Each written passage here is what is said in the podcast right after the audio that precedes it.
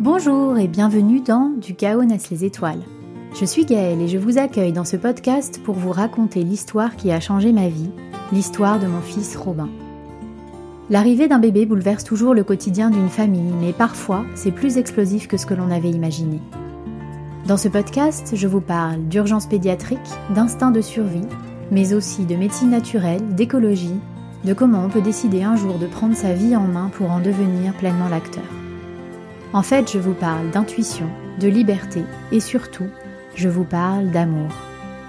J'espère que vous pourrez puiser dans ce récit le courage et l'espoir dont vous avez besoin si vous traversez une épreuve, ou tout simplement l'inspiration. Avant de vous lancer ou à tout moment, n'hésitez pas à aller écouter l'épisode 0 dans lequel je vous en dis un peu plus. Et maintenant, place à l'épisode d'aujourd'hui. Très bonne écoute.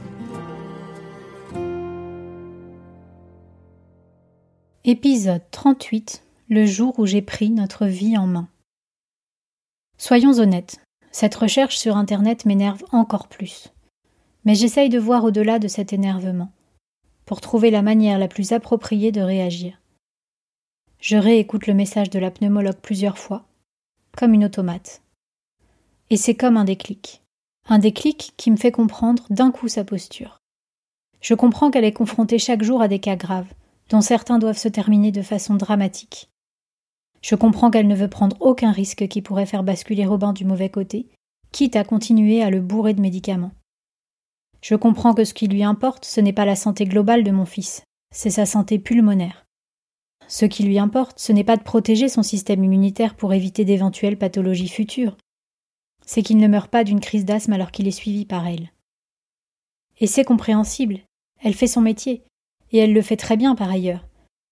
Elle nous a fait adopter le nébuliseur à la maison dès qu'elle a senti que la situation devenait trop compliquée, et cet appareil a été un vrai soulagement pour nous. Elle a programmé notre séjour à Necker pour tenter d'établir un diagnostic. Certes, nous n'avons pas eu toutes les réponses à nos questions, mais nous avons avancé malgré tout. Et elle a toujours été disponible pour nous par email ou par téléphone.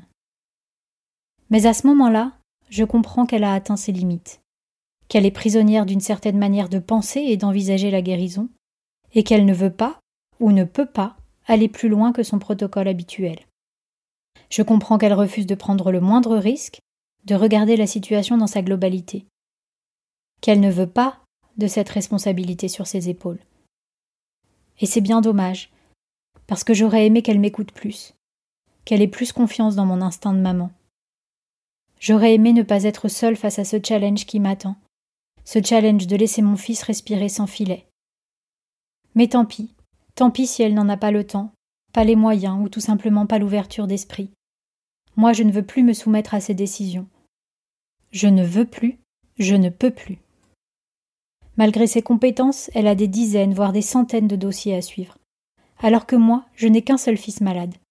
Je le connais par cœur, je le connais mieux qu'elle, et je prends conscience à ce moment-là que je me sens enfin capable de décider pour lui.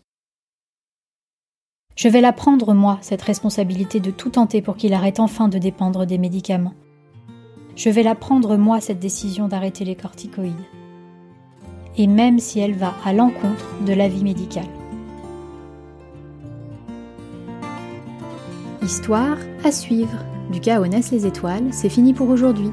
Pour que nous fassions grandir ce podcast ensemble, n'oubliez pas de le partager avec votre entourage, de me laisser un petit commentaire ou une note 5 étoiles sur iTunes ou Apple Podcast.